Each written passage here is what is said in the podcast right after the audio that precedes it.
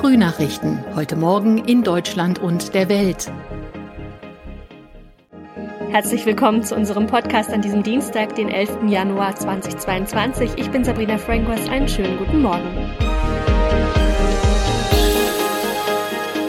Das sind unsere Top-Themen heute aus Deutschland und der Welt. Vierte Impfung und Schulstart. Klimaschutzminister Habeck will Eröffnungsbilanz vorstellen und Kasachstan soll eine neue Regierung bekommen.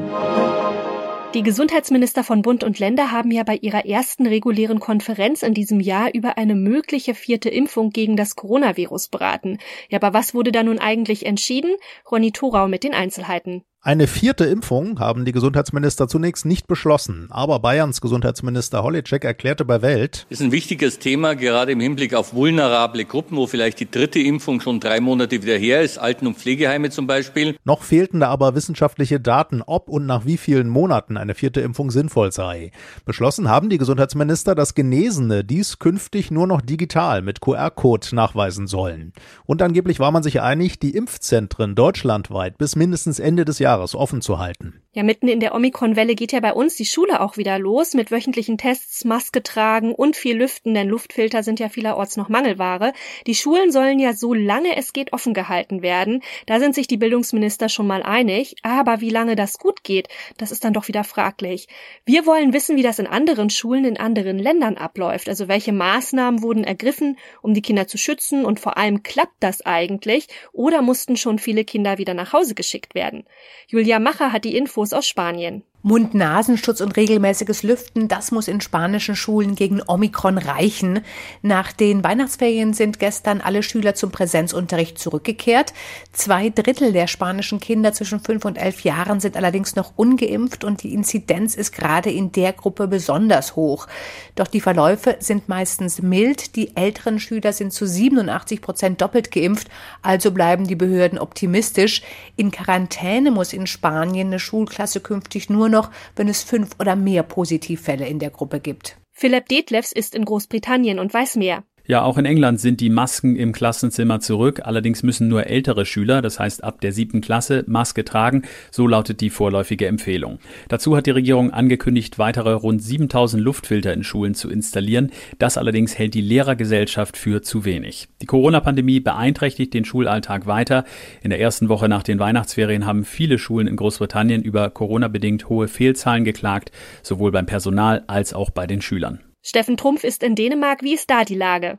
Also hier in Dänemark ist der Unterricht in den Schulen vor knapp einer Woche wieder aufgenommen worden, nachdem die Kinder und Jugendlichen vor und nach den Ferien teils einige Tage im Homeschooling verbracht haben. Im hochdigitalisierten Dänemark funktioniert der Online-Unterricht ja bekanntlich etwas besser als in anderen Ländern. Damit es trotz sehr hoher Corona-Zahlen auch mit dem Präsenzunterricht klappt, hat das Land eine Reihe von Maßnahmen eingeführt. Unter anderem sollen sich Schüler und auch Lehrkräfte zweimal wöchentlich auf Corona testen lassen. Die einzelnen Klassen dürfen zudem nicht die Klassenräume wechseln. Der neue Bundeswirtschafts- und Klimaschutzminister Robert Habeck drückt ja ordentlich aufs Tempo beim Klimaschutz und hat schnelle und umfangreiche Maßnahmen angekündigt. Außerdem will er heute eine erste Klimaschutzbilanz vorstellen und die sieht nicht gut aus. Deutschland hinkt nämlich hinterher und zwar ziemlich drastisch, sagt sein Ministerium. Tine Klimach mit den Infos aus Berlin. Die Klimaziele werden voraussichtlich weder für dieses noch für das nächste Jahr erreicht, heißt es aus dem Bundesumweltministerium. Also müssen neue Strategien her. Die Ampelkoalition will den Anteil der erneuerbaren Energien bis 2030 auf 80 Prozent erhöhen. Zuletzt lagen die Berechnungen bei der Hälfte. Der Strombedarf wächst aber immer weiter, nicht zuletzt durch die Industrie, durch den Ausbau von Wärmepumpen und weil immer mehr Elektroautos herumfahren. Deshalb soll auch die Windenergie ausgebaut werden und das soll unbürokratischer vonstatten gehen. Eine gute Nachricht für alle Verbraucher. Die EEG-Umlage soll ab dem nächsten Jahr über den Bund finanziert werden. So soll der Strom günstiger werden. In den vergangenen Tagen hat es in Kasachstan ja beispielslose Ausschreitungen und Plünderungen gegeben. Die Sicherheitskräfte erhielten Schießbefehl und es gab viele Tote und Verwundete. Im Zuge der Proteste hatte der Präsident vor wenigen Tagen sogar die gesamte Regierung entlassen. Heute will der Staatschef dann im Parlament eine Rede halten und auch eine neue Regierung vorschlagen. Hanna Wagner ist in Moskau und weiß mehr. Ja, eine neue Regierung kann als weiterer Schritt gewertet werden, mit dem Präsident Tokayev sich von seinem Vorgänger Nursultan Nazarbayev lösen will. Der war zwar schon 2019 zurückgetreten, aber bis zu den Protesten galt er weiter als mächtigster Mann in Kasachstan und als Strippenzieher im Hintergrund. Das war dem einst loyalen Tokajew offenbar irgendwann ein Dorn im Auge und es sollen interne Machtkämpfe getobt haben. Tokajew hat die Unruhen im Land jetzt nicht nur genutzt, um sich von der gesamten Nazarbayev-freundlichen Regierung zu lösen, sondern er hat auch gleich noch den Geheimdienstchef entlassen und andere wichtige Funktionäre. In unserem Tipp des Tages geht's heute um süße Früchtchen, denn heute ist Tag des Apfels. Grün oder rot, mit Schale oder ohne, im Ganzen oder in Stücken.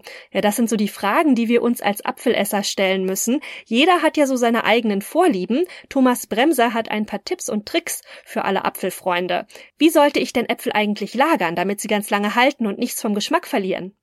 Also am besten lagere ich sie kühl und dunkel, also in einer Kammer oder im Keller, optimalerweise bei zwei bis sechs Grad. Auf keinen Fall zu kalt, denn Frost dürfen sie nicht abbekommen.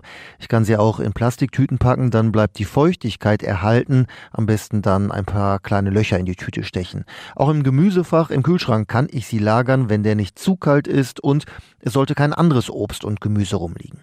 Jetzt gibt's ja recht viele Möglichkeiten, Äpfel zu verarbeiten, also zu Apfelsaft, Kuchen oder auch Marmelade. Welche Sorten sind denn da am besten geeignet? Also für Kuchen eignen sich auf jeden Fall die sogenannten Kochäpfel, weil die ihr Aroma erst so richtig entfalten, wenn sie erhitzt werden. Sie sollten beim Backen auch nicht auseinanderfallen. Viele nehmen Boskop, Jona Gold oder Elster, gilt auch für Marmelade. Und für Apfelsaft empfehlen viele ähm, Boskop, Josef Musch, Danziger Kantapfel oder Jakob Lebel. Jetzt im Winter findet man zwar im Supermarkt überall Äpfel, aber die Ernte ist ja eigentlich längst vorbei. Was muss ich denn wissen, wenn ich jetzt trotzdem nicht auf Äpfel verzichten möchte und auch keine gelagert habe im Keller? Ja, ich sollte schon wissen, dass ich da in einem Dilemma stecke aus ökologischer Sicht. Denn klar, Äpfel sind lecker und gesund, aber wenn ich sie jetzt kaufe, dann kommen sie halt von weiter weg, also haben einen längeren Transportweg hinter sich. Und wenn sie heimisch sind, dann wurden sie in Lagerhäusern gekühlt und das kostet jede Menge Energie. Also gut für die Umwelt ist es jetzt sicher nicht, aber das gilt ja auch für das meiste andere wie Weintrauben, Zucchini, Gurken oder Tomaten. Und sonst so eine medizinische Sensation. Einem Team von US-Ärzten ist es nämlich erstmals gelungen, ein genetisch modifiziertes Schweineherz in einen Menschen zu transplantieren. Das Organ sei einem 57-jährigen Mann mit einer lebensgefährlichen Herzkrankheit in einer Klinik in Baltimore eingesetzt worden. Das teilte jedenfalls das Krankenhaus mit. Die Operation dauerte laut US-Medien insgesamt acht Stunden. Das transplantierte Herz habe seitdem seine Arbeit aufgenommen und dem Patienten, dem gehe es gut. Und diese aufsehenerregende Transplantation, die könnte tausenden Menschen allein in den USA Hoffnung geben, die auf Spendenorgane angewiesen sind. Wissenschaftler versuchen ja bereits seit geraumer Zeit Organe in Schweinen zu züchten und sie dann für den Menschen nutzbar zu machen, neben Herzen auch Nieren oder Lungen. Ja, bei dem nun gemeldeten medizinischen Durchbruch bleiben zunächst noch ein paar Fragen offen, vor allem auch die nach der Langlebigkeit des Organs, aber es ist ein großer Schritt für die Medizin.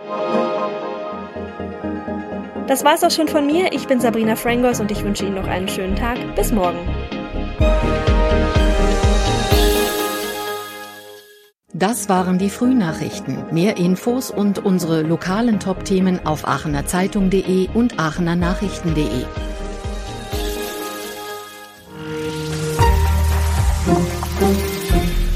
Die Frühnachrichten sind ein Podcast aus dem Medienhaus Aachen.